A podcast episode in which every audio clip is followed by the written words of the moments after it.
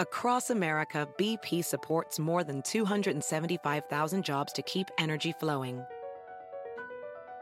Jobs like updating turbines at one of our Indiana wind farms and producing more oil and gas with fewer operational emissions in the Gulf of Mexico. It's and, not or. See what doing both means for energy nationwide at bp.com slash investing in America. Meet Stacy. Stacy's on the hunt for a new pair of trendy glasses. Call me picky, but I just can't find the one. Luckily for Stacy, Walmart Vision has virtual try-on. Now she can try on hundreds of frames virtually, then upload her prescription and get new glasses delivered right to her door. Really? yeah, really. Well, the hunt just took a turn for the better. Buy your next pair of glasses with virtual try-on from Walmart. Welcome to Easy Eye Care. Welcome to your Walmart. Restrictions apply. See walmart.com for details.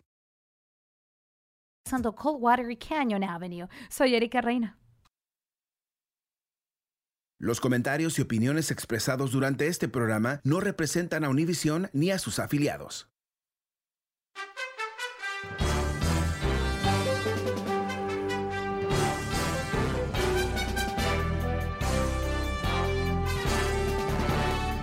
Hola, ¿cómo estás? Soy Fernando Espuelas. Muy buenas tardes y gracias por estar conmigo. Sabes, eh, confieso algo. Eh, los, uh, los cuatro años de Trump fueron larguísimos para mí. Eh, sentí tremenda frustración eh, que este país estaba atravesando bueno, un camino familiar, una especie de trayectoria latinoamericana muy trillada, cansada y trágica. Uh, países que en diferentes momentos han tenido gran éxitos que terminan derrumbándose, no por invasión foránea o algo así, sino porque eh, los elites y, y, los ciudadanos, en muchos casos, eh, no llegan a la altura del momento. Entonces, eh, te confieso, uh, obvio, ¿no? Que la victoria de Biden fue tremenda, uh, emocionalmente tremenda para mí, uh, porque sentí que había una cierta recuperación de normalidad, o por lo menos el potencial para hacerlo, y que eso iba a quizás a salvar el país de lo que pudo haber sido esa trayectoria, esa historia más típicamente latinoamericana. Entonces, eh, yo no soy uh, un santo, tengo sentimientos a veces que no, no, no, siento mucho orgullo en mis sentimientos, como este, por ejemplo. Eh, la revista Político, el periódico político en realidad, reporta que eh, Donald Trump está completamente perdido en Mar-a-Lago. Que no tiene un equipo fuerte, que no tiene una misión, que aparentemente lo único que lo motiva cuando no está jugando golf es eh, planifi planificar la destrucción de sus enemigos, una lista aparentemente bastante larga. Pero que no puede no, no, sabe cómo realmente llevar a cabo un proceso para ser el líder de los republicanos en exilio, eh, no está comunicándose con la gente apropiada, no se ha rodeado de buena gente.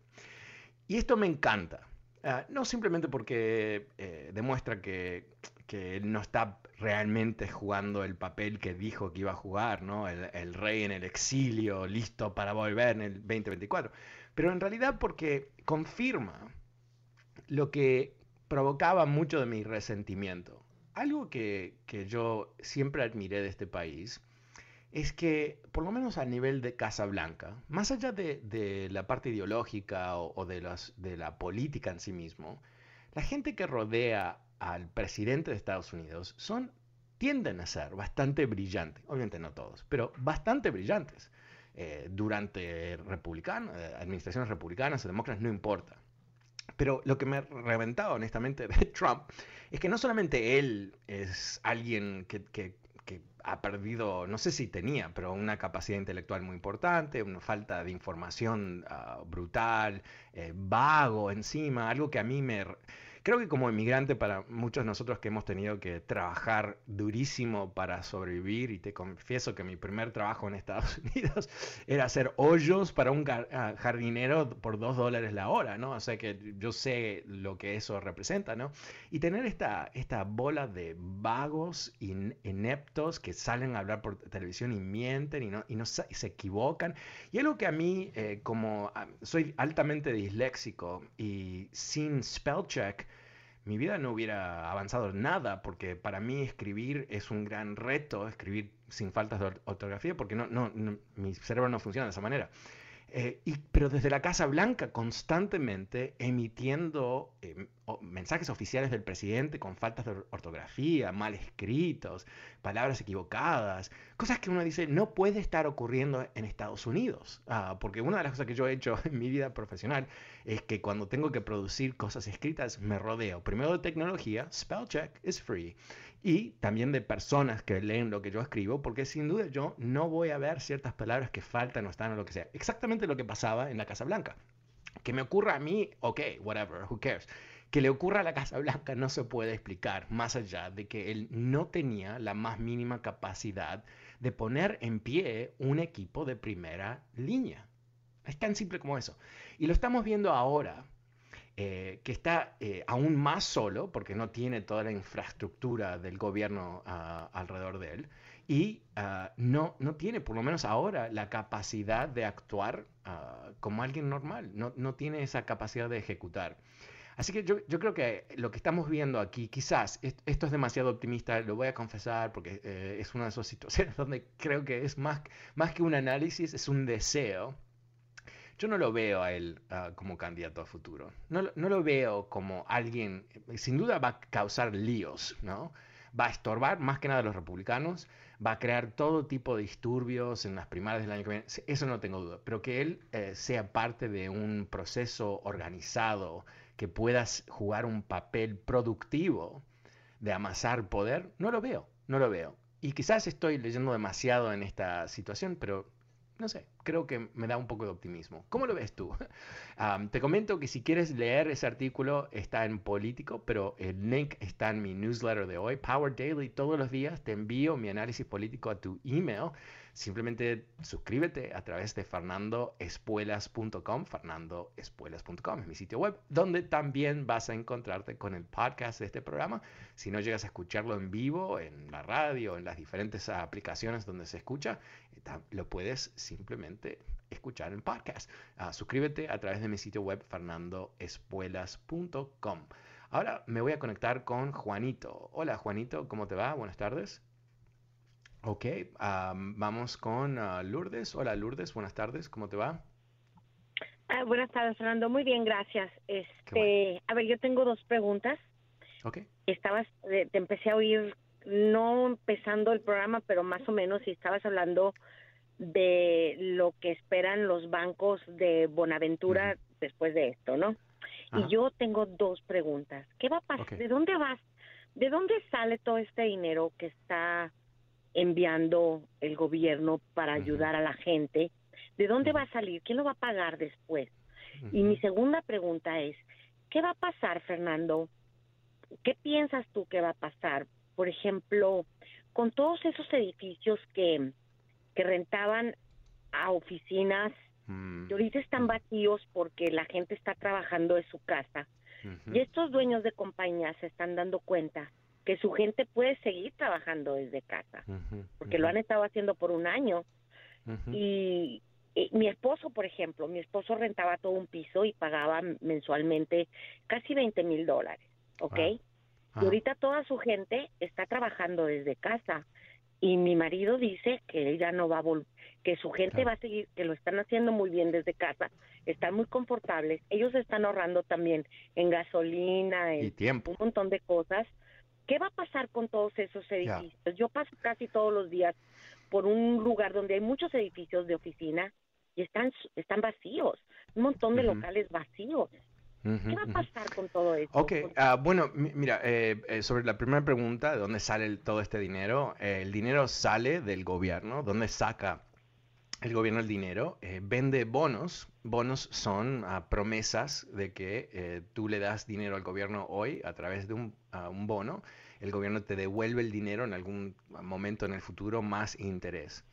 Y la, mm, la deuda de Estados Unidos, la deuda federal, la deuda ah, soberana se llama, del gobierno federal, es la, la, deuda más segura de todo el mundo, o sea, la expectativa de que te van a repagar es, es casi 100%, y las tasas de interés que paga el gobierno federal de Estados Unidos son las más bajas del mundo.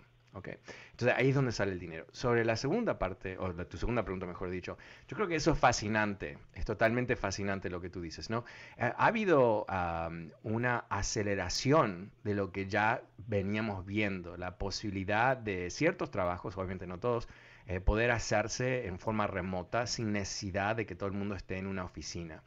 Las oficinas eh, eh, tienen su lógica, ¿no? Porque en su momento eh, no, existían, por ejemplo, aparatos móviles.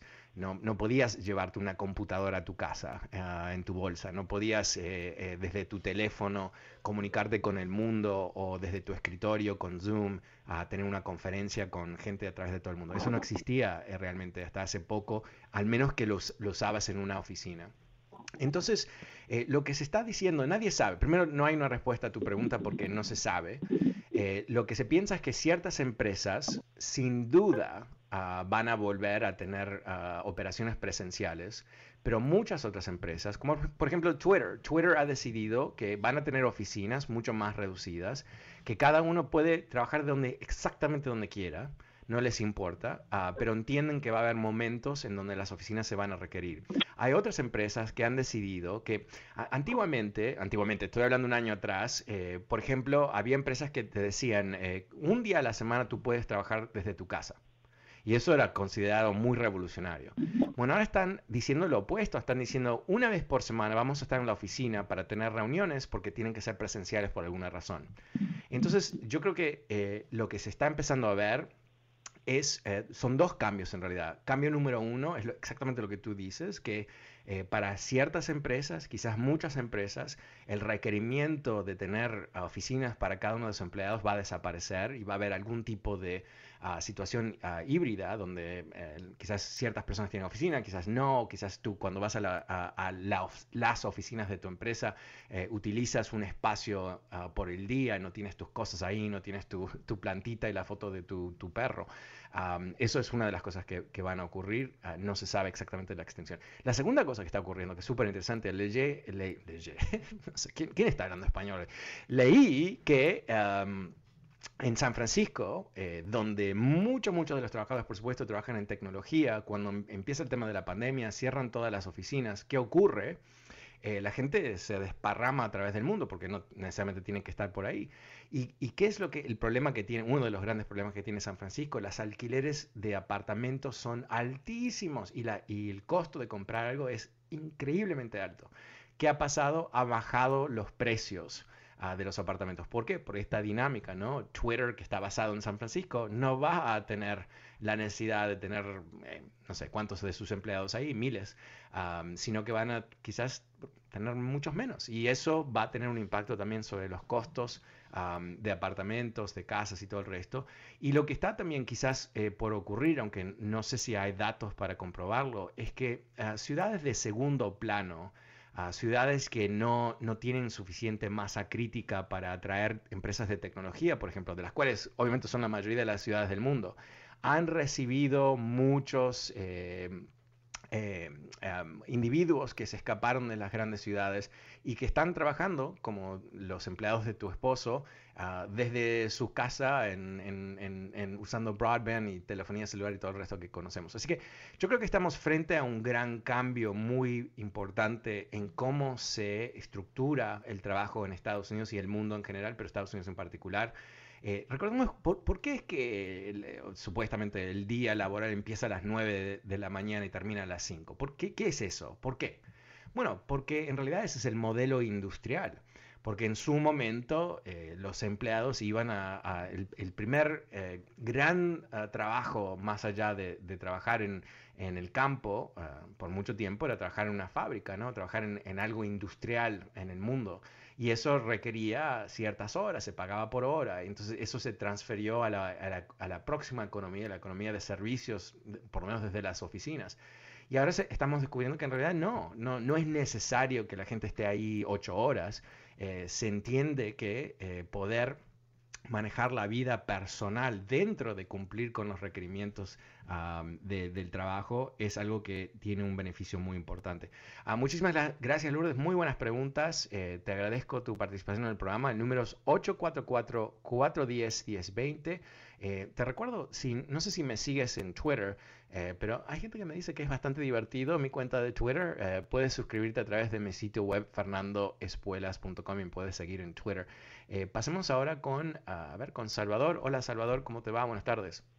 Hola Fernando, buenas tardes. Gusto en saludarte. Gracias, uh, mira, estaba oyendo, bueno, yo tengo muchos años aquí, desde los 60 y la experiencia, aunque no soy muy inteligente, pero se le pega a uno algo de experiencia en muchas cosas no es que sea uno adivino ni tan experto, sino observando el modo de la vida y de los sucesos que pasan, ah, va uno entendiendo un poco cómo manejamos nosotros los humanos la vida o lo que pasa.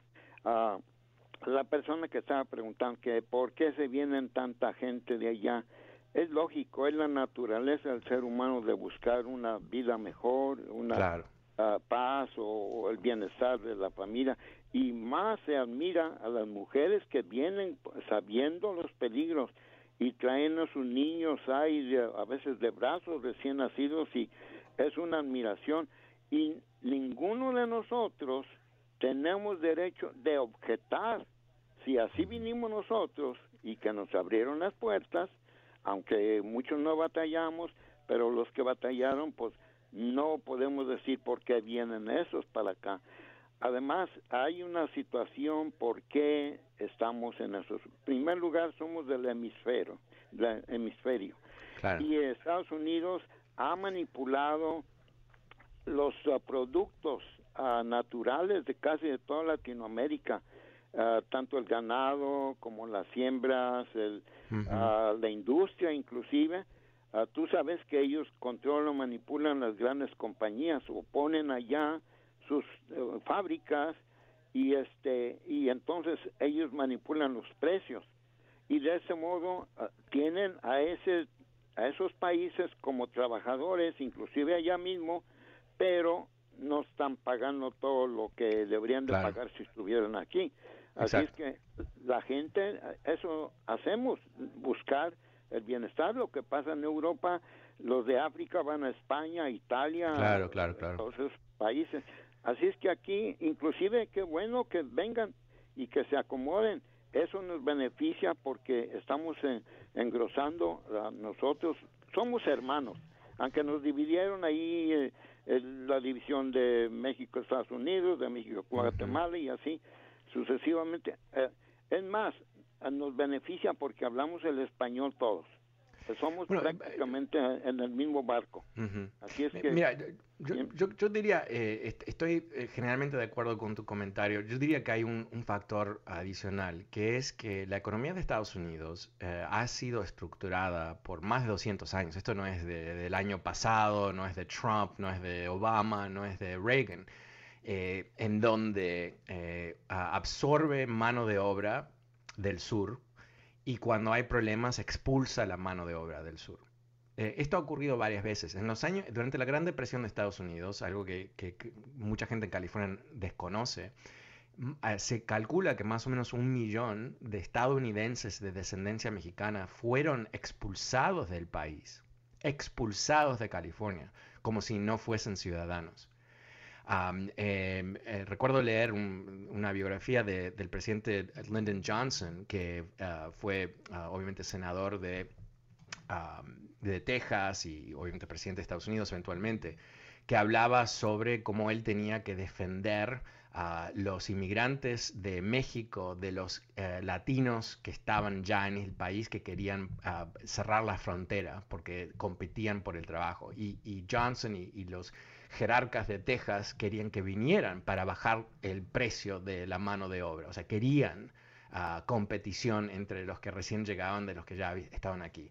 Estas cosas han ocurrido todo el tiempo. Lo que cambió fundamentalmente fue que en los años creo que fue en los años 80, eh, pusieron por primera vez a cargo del servicio de, migración de este país a un general.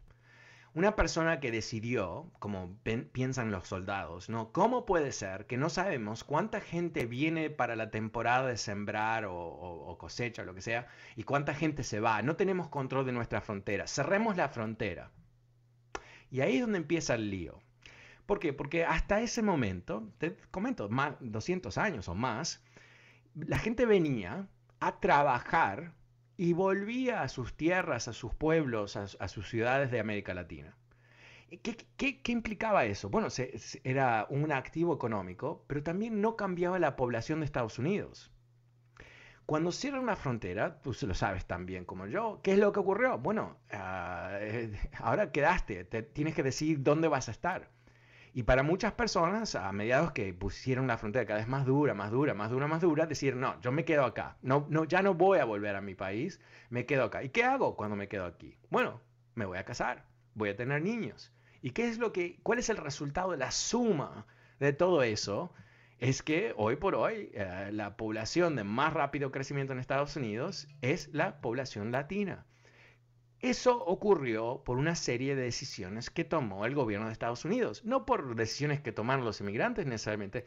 Cada inmigrante, o sea, a veces me siento, tan incómodo en este programa hablando de estas cosas porque siento casi toda la gente que me escucha es un inmigrante de este país o, es hijo, hija de inmigrantes. Entonces sabemos esto, pero en fin. Cada persona que, que toma esa terrible decisión de desterrarse, lo hace por necesidad porque no tiene suficiente o porque quiere más. Y son las personas los que deciden que quieren más en particular, o que no tienen suficiente, es lo mismo casi, es, son la gente más activa, con más energía, son los aventureros, son las personas que han creado el crecimiento económico a través de 200 años en este país.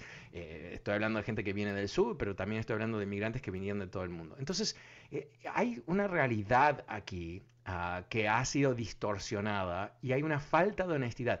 Por eso que yo, comenté en el, newsletter de hoy, eh, puse este clip que me, fascinó, lo, vi dos veces, es cortito, son dos minutos más o menos.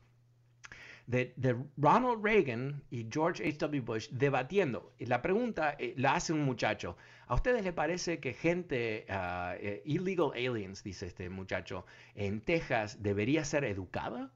En las escuelas públicas, ¿no? Algo que, recordemos, ¿no? Es algo que se, bueno, se habló mucho en, California con P. Wilson y todo el resto. Ah, ¿Y qué es lo que dice eh, George W. Bush? Dice, sí, claro que sí. Eso no es la... ¿Por qué no? Deberían tener eh, todos los mismos derechos que sus vecinos, dice él. Y yo pienso en ese momento, ahí Ronald Reagan le va a dar un golpetazo a George W. Bush diciendo, no, esta gente tiene que irse. Y al revés, al revés.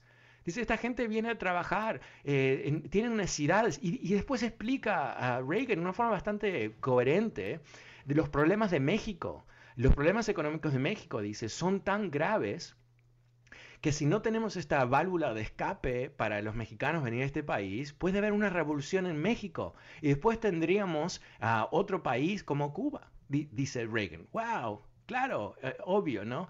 Entonces eso eh, tenemos que darnos cuenta la terrible trayectoria que hemos eh, corrido en lo que es la devoción racista del Partido Republicano de hoy. Lamentable, pero verdad. pasemos con Blanca. Hola Blanca, buenas tardes, ¿cómo te va? Buenas tardes, ¿cómo está? Bien, gracias. Cuéntame. quería opinar.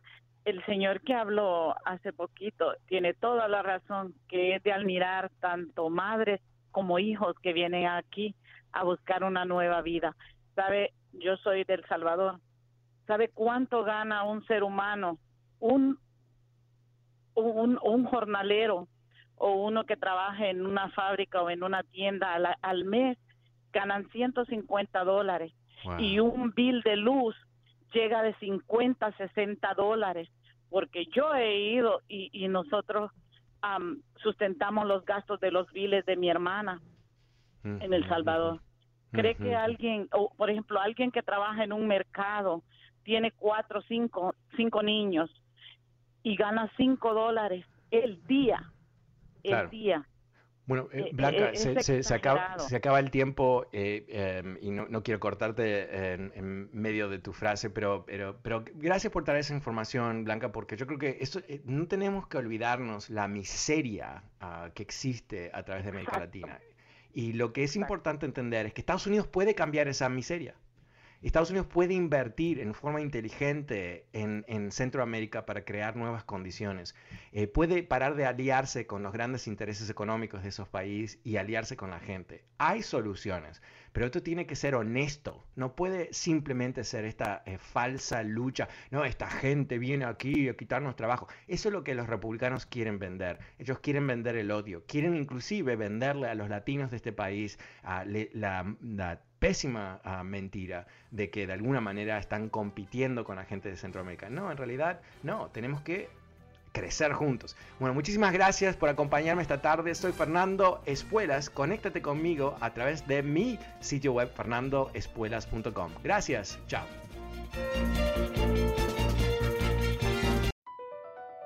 Across America, BP supports more than 275,000 jobs to keep energy flowing. Jobs like building grid scale solar energy in Ohio and producing gas with fewer operational emissions in Texas. It's and, not or. See what doing both means for energy nationwide at bp.com slash investing in America. I'm what you might call very good at hide and seek. And since we got Xfinity, we have Wi Fi all over the house, even in my super secret hiding spots. So I can kill time in here by streaming my favorite. Ha! Found you. How? You left Find My tablet on. Get wall to wall Wi Fi on the Xfinity 10G network. Restrictions apply, not available in all areas. Actual speeds vary.